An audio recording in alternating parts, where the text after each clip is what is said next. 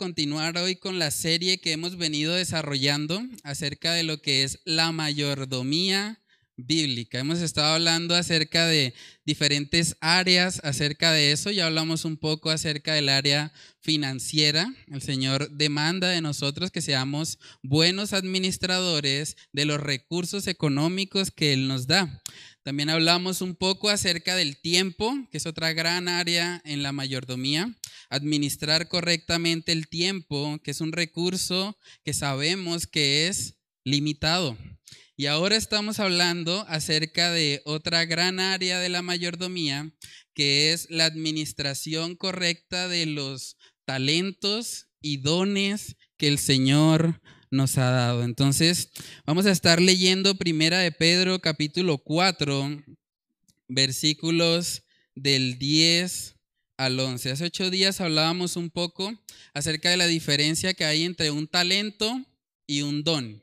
¿cierto? Un talento es una habilidad que tenemos, pero que no necesariamente está ligada a nuestra conversión o a nuestra vida espiritual.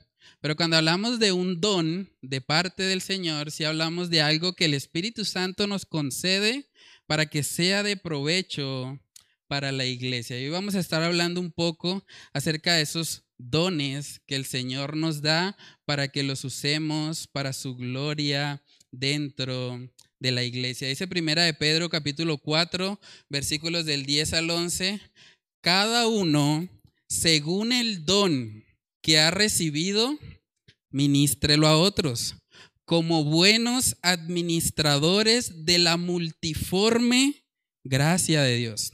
Si alguno habla, hable conforme a las palabras de Dios. Si alguno ministra, ministre conforme al poder que Dios da, para que en todo sea Dios glorificado por Jesucristo, a quien pertenecen la gloria y el imperio por los siglos de los siglos. Amén. Vamos a comenzar con oración. Padre, ayúdanos, Señor, en esta noche a poder contemplarte, Señor, a poder darnos cuenta que necesitamos, Señor, vivir para ti. Ayúdanos a entender, Señor, que cada don, cada habilidad que tú nos has dado por medio de tu Espíritu Santo, nos las has dado, Señor, con el propósito de que ministremos a otros. No para que nos jactemos, no para que creamos que somos mejores que otras personas. Padre, ayúdanos a poder servir a otros con humildad, a poder usar esos dones, Señor, que tú nos das en tu misericordia, para glorificarte a ti, Señor, para que el mundo pueda verte, no que nos vea a nosotros, que te vea a ti, Señor. Ayúdanos a poder vivir en esta verdad, a ser buenos administradores de tu multiforme gracia. Padre, que podamos vivir esta verdad te lo pido, Señor, por favor, en el nombre de Cristo Jesús. Amén y amén. Bueno, hermanos, aquí vemos en Primera de Pedro capítulo 4 que empieza diciendo cada uno, cada uno según el don que ha recibido. Y ese es el primer punto que vamos a ver en esta mañana. Cada creyente ha recibido un don. Es importante decirlo de esa manera porque cuando hablamos de un don, hablamos de un regalo. Nótese que no dije que cada creyente tiene un don. Es importante entender que el don es un regalo para que no haya jactancia. Porque muchas veces las personas pueden pensar, ah, es que yo tengo esta habilidad, entonces como tengo esta habilidad estoy por encima de otro hermano que de pronto pues él como que no es muy bueno en lo que yo hago. Pero realmente cuando entendemos el, mismo significado de la palabra don, debe eliminar toda jactancia. Porque un don es un regalo y uno no se puede jactar de algo que le regalan. Entonces debemos entender que cada uno, como dice el pasaje, ha recibido un don de parte de Dios. Cuando hablamos del don, hablamos de esa habilidad que el Señor nos ha concedido para utilizar en el contexto de una iglesia local. Cuando hablamos de esos dones, son las características que de pronto el Señor le ha dado a cada uno de nosotros para que podamos participar de la iglesia como un cuerpo. Saben que la metáfora que más se repite respecto a la iglesia es la de la iglesia como un cuerpo, donde todos los miembros están trabajando unánimes, unidos, para glorificar al Señor. Vamos a mirar Primera de Corintios capítulo 12, ahí también vemos que se habla acerca de los dones. Primera de Corintios 12 habla mucho acerca de esta idea o esta metáfora de la iglesia como un cuerpo.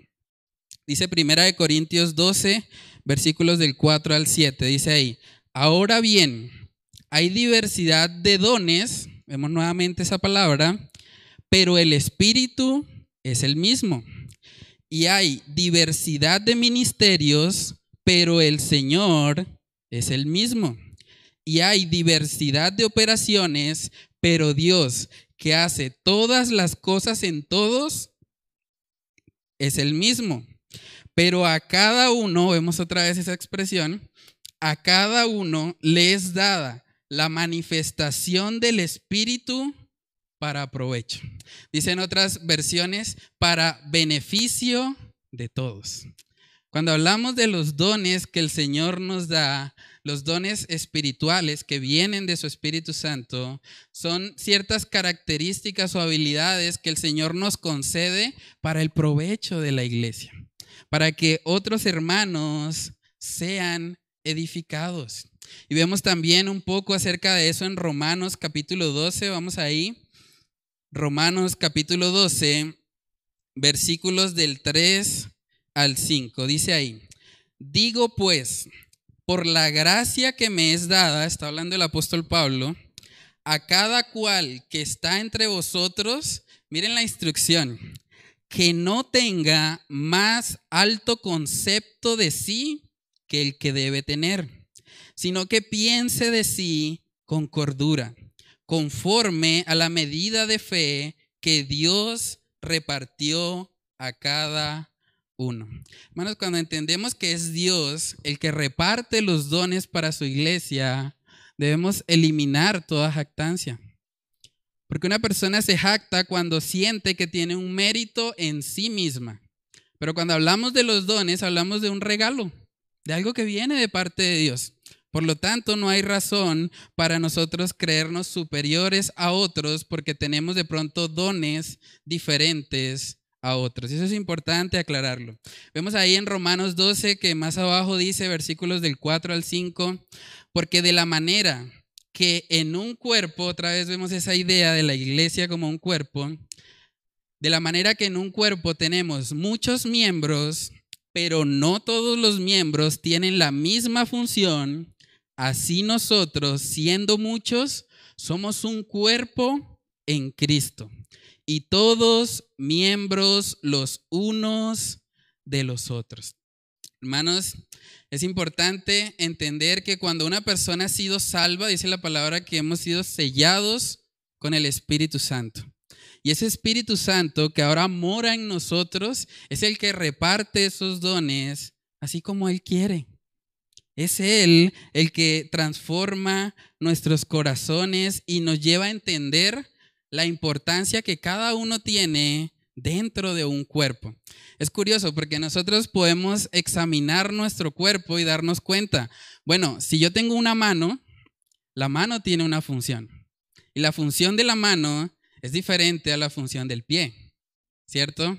Si de alguna manera la mano no está haciendo su función, la mano va a afectar todo el cuerpo. No sé cuántos de ustedes se han lesionado alguna vez en la vida. Yo recuerdo mucho cuando una vez me caí y la mano como tal se me hinchó. Y yo decía, uy, qué dolor. La mano que tiene una función para hacer, no podía hacer su función porque estaba lesionado. Entonces, de la misma manera, cada creyente forma parte de la iglesia como un cuerpo. Y cuando un creyente no ejerce sus dones, es como tener una mano que no funciona. Es como tener un pie que, está ahí, pero no está cumpliendo con la función para la cual fue diseñado. Entonces, hermanos, es importante entender que cada creyente, sin excepción, recibe un don espiritual cuando ha sido salvo. Y yo sé que eso puede traer muchas preguntas. Hay mucha gente que dice, bueno, pero ¿cuáles son esos dones espirituales? Saben que tenemos por lo menos tres listas en el Nuevo Testamento de dones espirituales. Y cada una de esas listas tiene dones diferentes.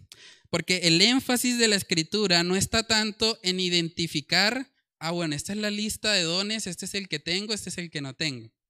Ese no es el énfasis. El énfasis cuando vemos la lista de dones es que los usemos. Es que los usemos para la gloria de Dios. Vamos a mirar esas listas, Romanos capítulo 12, versículos del 6 al 8.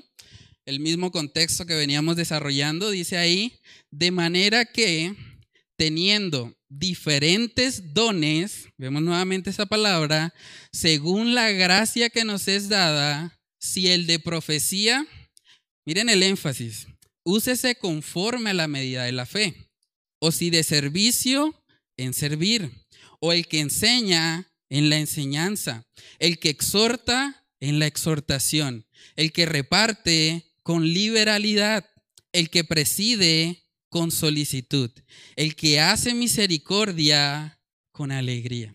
Pueden ver que el énfasis no está tanto en identificar cuál es el don, sino más bien en usarlo para la gloria de Dios. También en Primera de Corintios capítulo 12, Primera de Corintios capítulo 12, versículos del 7 al 11, ahí vemos que se describe otra lista de dones. Dice en el 7, pero a cada uno le es dada la manifestación del Espíritu para provecho. Miren lo que dice en el 8, porque a este es dada por el Espíritu palabra de sabiduría, a otro palabra de ciencia según el mismo Espíritu, a otro fe por el mismo Espíritu y a otro dones de sanidades por el mismo Espíritu a otro el hacer milagros, a otro profecía, a otro discernimiento de espíritus, a otro diversos géneros de lenguas y a otro interpretación de lenguas.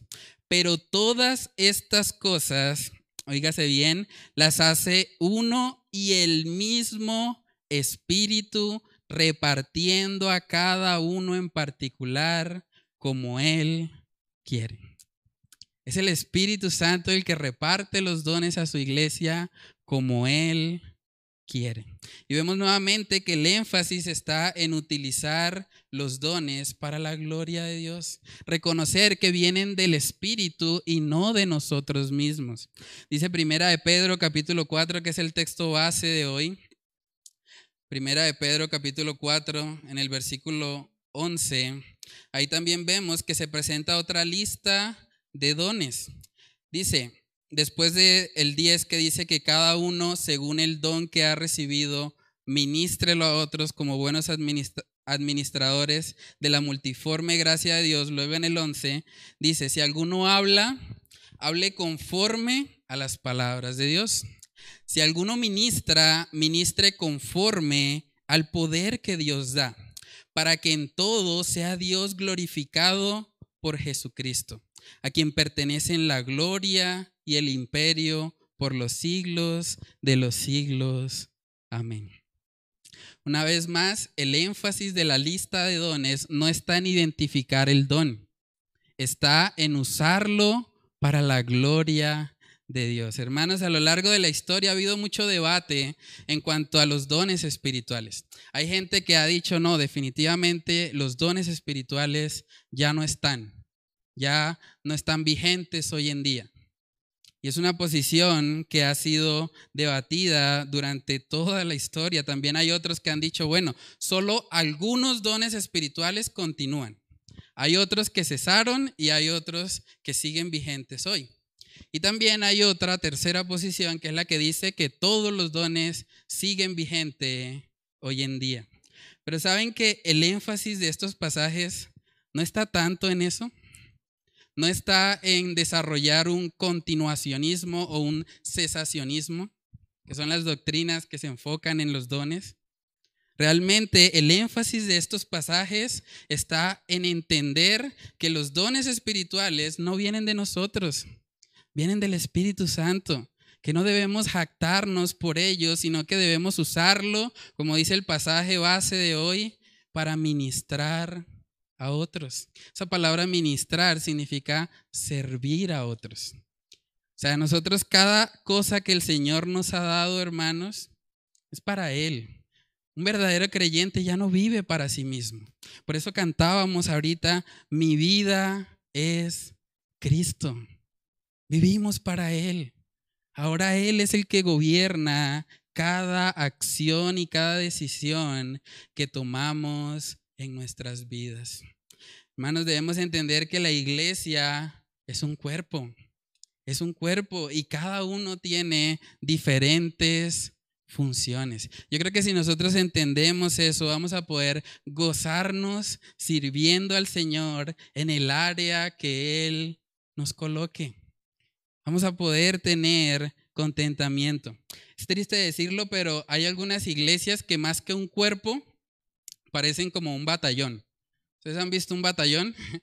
En el batallón están todos uniformados, son todos externamente iguales y están constantemente recibiendo órdenes de, del sargento o del líder que esté ahí a cargo de, ese batallón como tal. Pero saben que la iglesia no, no, no debe lucir como un batallón. La iglesia más bien debe lucir como una iglesia donde todos estamos participando activamente de lo que se hace. Por eso es muy importante que nosotros entendamos que a la iglesia no se viene solo a recibir, a la iglesia se viene también a dar, a dar de nuestro tiempo, a dar de esos dones que el Señor nos ha dado. Saben que cuando un cristiano decide simplemente no involucrarse, es como dejar un cuerpo con una mano que no funciona. Cada creyente es importante dentro de la iglesia. Cada creyente tiene una función y debe entender que su labor es para la gloria de nuestro Dios.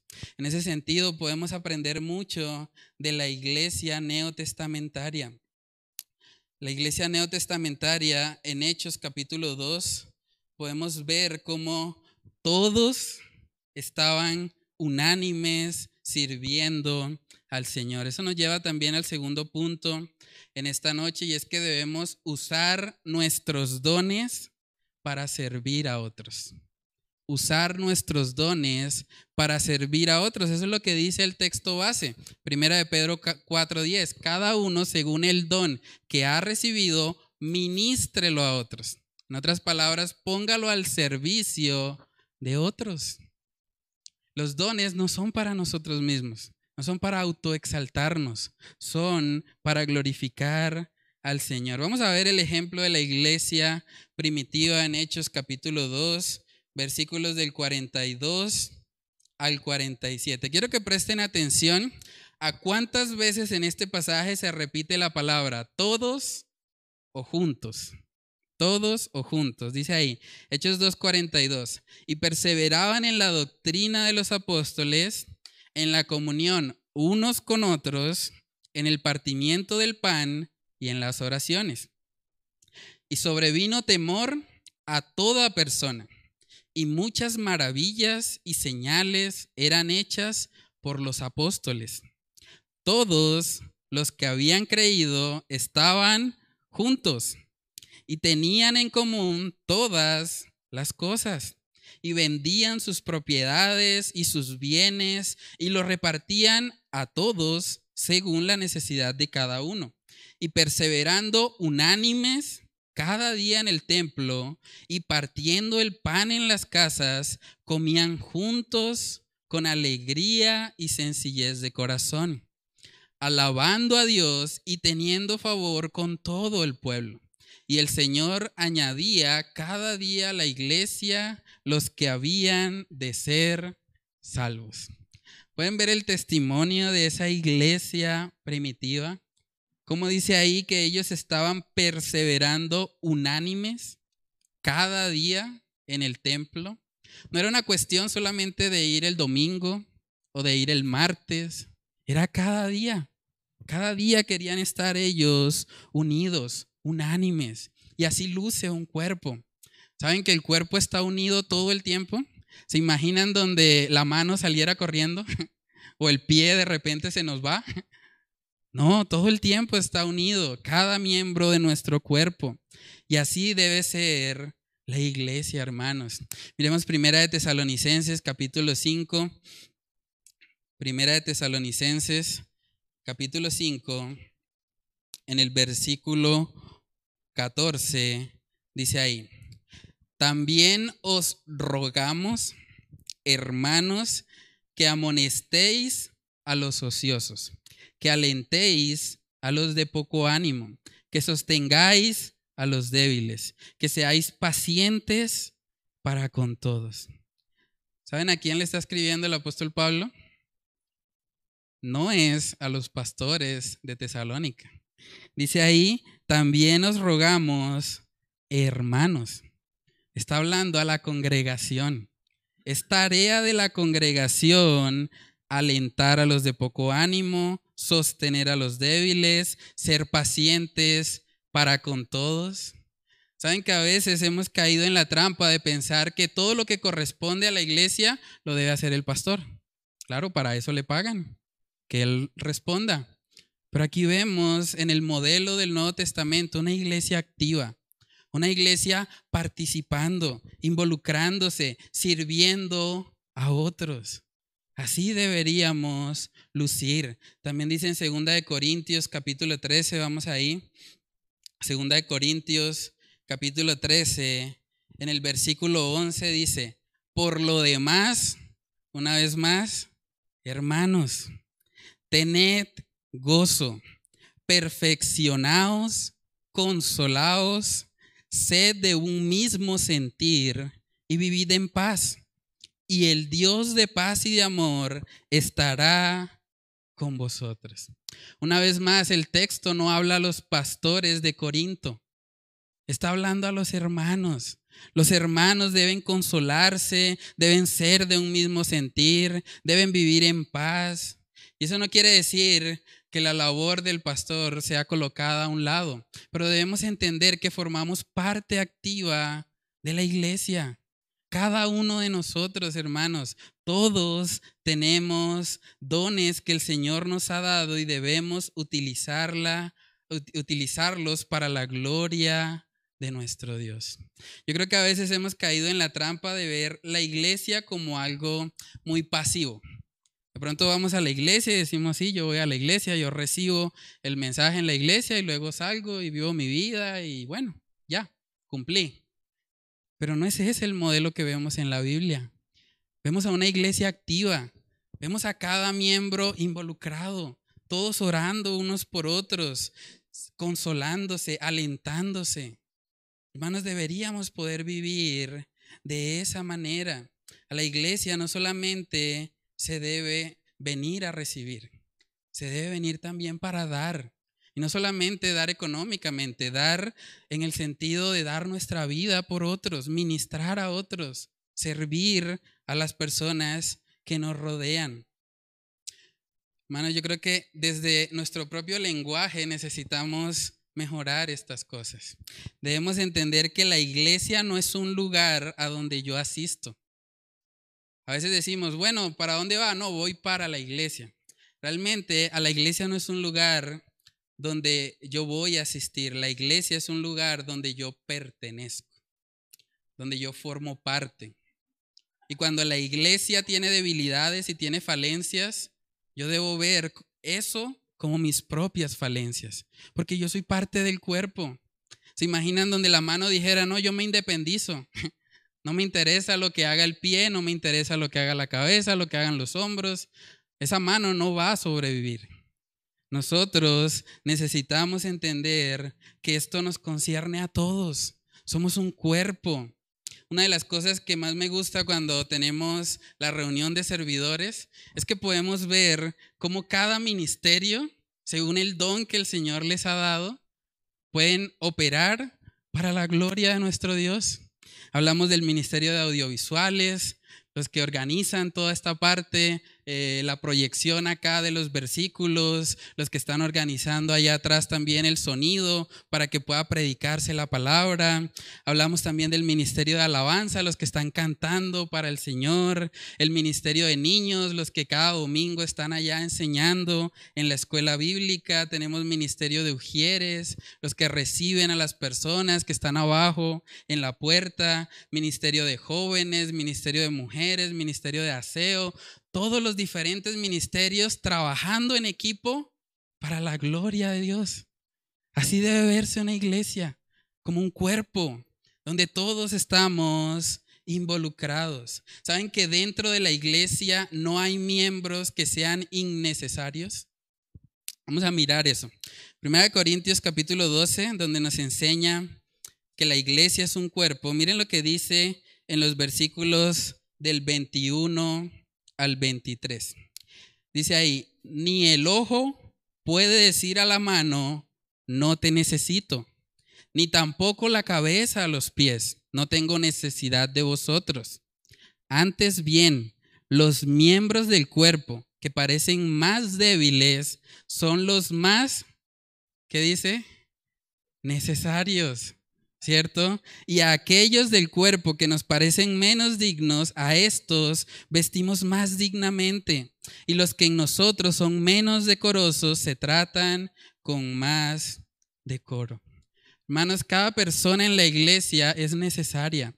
Cuando usted decide por X o Y razón apartarse de la iglesia, usted está afectando el cuerpo, porque todos nos necesitamos.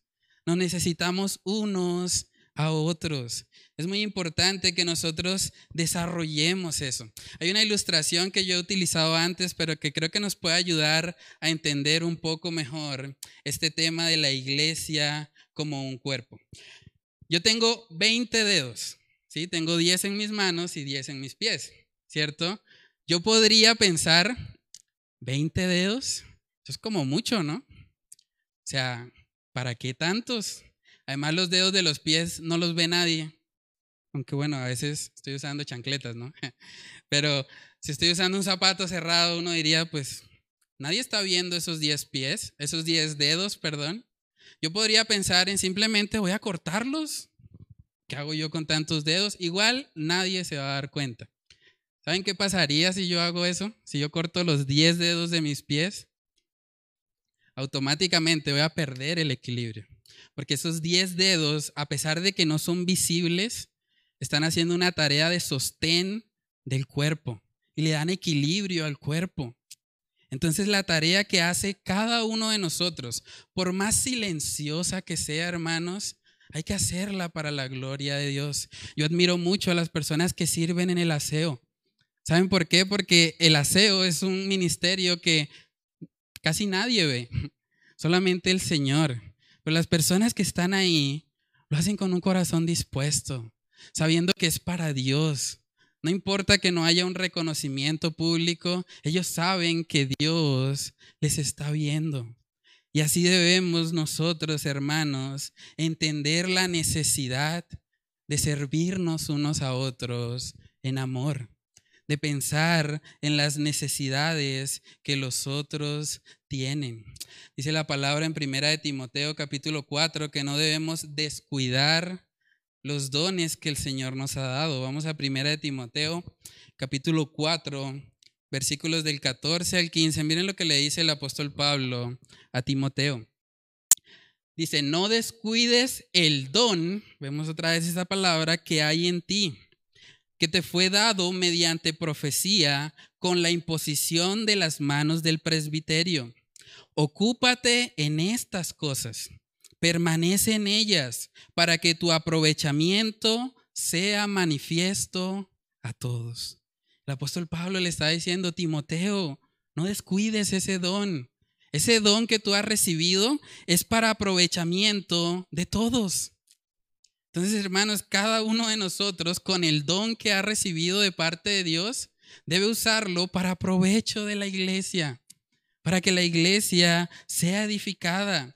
También vemos que en la segunda carta a Timoteo, el apóstol Pablo le recuerda eso, segunda de Timoteo, capítulo 1, versículo 6, miren lo que dice.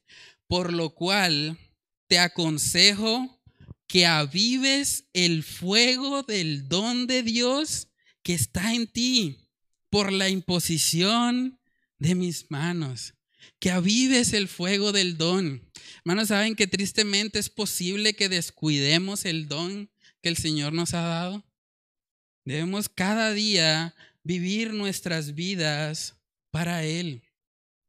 Preguntémonos a manera de reflexión, ¿qué dones estamos poniendo al servicio de la iglesia? ¿Cómo estamos sirviendo a otros? ¿O simplemente vivimos para nosotros mismos? ¿Formamos parte activa o parte pasiva de la iglesia? ¿Solamente vamos a la iglesia a consumir, a recibir?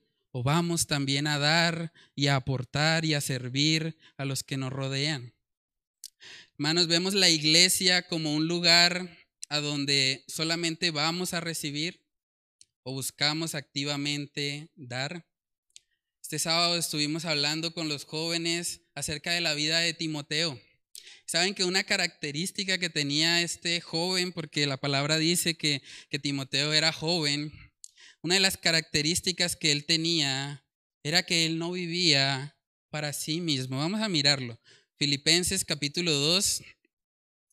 Filipenses capítulo 2, versículos del 19 al 22.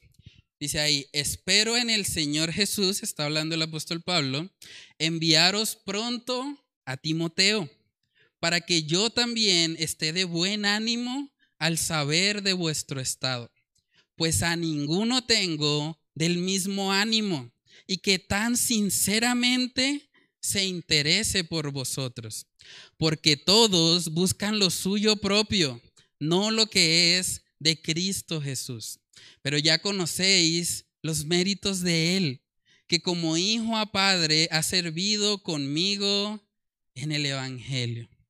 El apóstol Pablo diciendo, este hombre Timoteo hace la obra así como yo.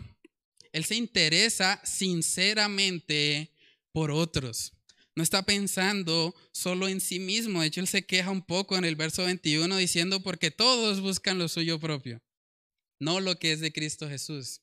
Pero Timoteo no era así. Timoteo era un joven que amaba al Señor. Y por eso es el único personaje que vemos que hay dos cartas apostólicas escritas para él. Imagínense eso. Gracias a Dios por ese joven Timoteo.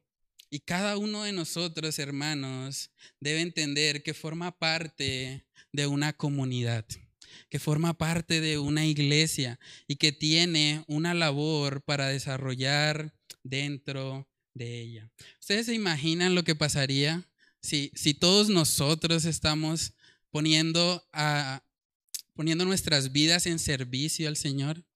¿Cuántas personas sabemos acá? 1, 2, 3, 4, 5, 6, 7, 8, 9, 10, 11, 12, 13, 14, 15 y 16 con los que están allá en audiovisuales. ¿Se imaginan lo que pasaría si solamente 12 hombres trastornaron al mundo en el libro de Hechos? ¿Se imaginan lo que pasaría si cada uno de nosotros, en dependencia del Espíritu Santo, pone sus dones para la gloria de Dios? ¿Se imaginan lo que sería eso para la gran comisión? Para que otras personas conozcan el Evangelio. Hermanos, de verdad yo les animo. Si usted no está involucrado en nada en la iglesia, yo espero que este mensaje pueda animarlo a eso. A que usted pueda decir, ¿dónde ayudo? ¿Dónde sirvo? ¿Cómo hago para involucrarme con la iglesia a la que pertenezco? Con esa iglesia de la que soy miembro y que debemos estar unidos unos con otros. Ese es el tercer y último punto en esta noche. Es que tú puedes formar parte activa de esta familia imperfecta. Y quiero resaltar esa última parte, porque a veces muchas personas se abstienen de servir en la iglesia porque ven pecado en otros. Pero saben que la Biblia no dice que la iglesia no tenga pecado. De hecho, si nosotros miramos todas las iglesias bíblicas, hablemos de los filipenses, de los corintos, de Tesalónica, de todas las iglesias neotestamentarias, Vemos que había muchas fallas en ellos. ¿Saben que en la iglesia de Filipo había discusiones entre ellos? Habían dos mujeres, Evodia y Sínquique, que no se ponían de acuerdo. Y el apóstol Pablo tiene que exhortarlas a que estén en un mismo sentir. En la iglesia de Corinto dice la palabra que había un caso de fornicación. Ni aún entre los gentiles se escuchaba eso. También vemos en la iglesia de Tesalónica que a la gente no le gustaba trabajar. Por eso el apóstol Pablo le tiene que decir, el que no quiere trabajar, que tampoco coma. La iglesia de Gálatas, la, la que estamos estudiando los domingos, se había desviado. Habían empezado a creer otro evangelio. Entonces, hermanos, la iglesia no es un lugar, no es un museo de santos. La iglesia es un hospital de pecadores.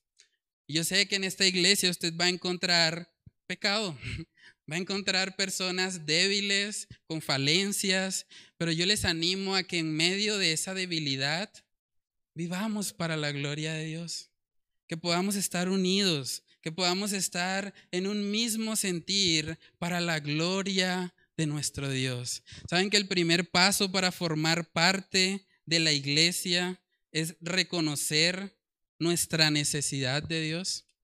Dice la palabra en Juan capítulo 1, Juan capítulo 1, en el versículo 12, nos recuerda, mas a todos los que le recibieron, a los que creen en su nombre, les dio potestad de ser hechos hijos de Dios. Venimos a ser hijos de Dios por medio de la fe. Eso demanda primeramente reconocer que hemos pecado. Reconocer que nuestro pecado nos aleja de Dios y que solo a través de Cristo Jesús hay salvación. Ese es el primer paso. Si usted no lo ha hecho, yo le animo a que hoy sea el día de salvación. Que hoy sea el día en que usted pueda reconocer, he pecado, mi pecado ha sido en contra de un Dios santo, santo, santo. Y por lo tanto, mi única esperanza de salvación está en Cristo Jesús. Si usted hace eso hoy, dice la palabra que usted puede ser sellado con el Espíritu Santo. Y ese Espíritu Santo es el que da los dones, es el que da las habilidades para que usted pueda ponerlas en práctica dentro de la iglesia. Dice Efesios capítulo 1, versos del 13 al 14, en él también vosotros, habiendo oído la palabra de verdad, el evangelio de vuestra salvación y habiendo creído en él, fuisteis sellados con el Espíritu Santo de la promesa, que es las arras de nuestra herencia hasta la redención de la posesión adquirida para alabanza de su gloria. Hermanos, si hay alguien que esté aquí o que nos está viendo de pronto a través de la transmisión, que no ha depositado su confianza en Cristo Jesús para salvación, yo le animo a que hoy sea el día, que hoy sea el día en que usted pueda reconocer que su pecado le aleja de Dios y que solo en Cristo Jesús hay salvación, que no hay otro nombre bajo el cielo dado a los hombres en el que podamos ser salvos, sino en Cristo Jesús. Y cuando usted haga eso, con ese sello del Espíritu Santo, va a poder poner por obra los dones que Él da para gloria y alabanza de su nombre. Entonces vamos a orar, hermanos, y vamos a pedirle al Señor que nos ayude a ser buenos administradores de la multiforme gracia de Él. Oremos. Padre, te damos muchas gracias, Señor por esta tu palabra. Gracias por recordarnos, Señor, que la iglesia no es un lugar al que asistimos, Señor, no es un evento. La iglesia es un cuerpo al que pertenecemos, Señor. Ayúdanos a tener esa identidad, a reconocer, Señor, que somos parte de una congregación, Señor, y que cada miembro es necesario, que cada miembro tiene una utilidad dentro de la iglesia. Ayúdanos a poner por obra, Señor, esos dones que tú nos das a través de tu Espíritu Santo. Que podamos entender, Señor, que es en ti y solo en ti, Señor, que podemos encontrar la fortaleza y la guianza, Señor, para poder glorificarte con nuestras vidas, Señor. Padre, yo te pido que si hay personas acá que no se han involucrado con la iglesia, Señor, Padre, que este mensaje pueda traerles convicción, pueda guiarles, Señor, a, entender que son parte importante dentro del cuerpo, que son necesarios y que deben poner por obra, Señor, esos dones y talentos que tú les has dado. Oramos, Señor, para que seas tú, Señor, convenciéndonos de esa necesidad y guiándonos, Señor, a ti. Ayúdanos a entender que te necesitamos, Dios. Te lo pedimos en el nombre de Cristo Jesús. Amén y amén.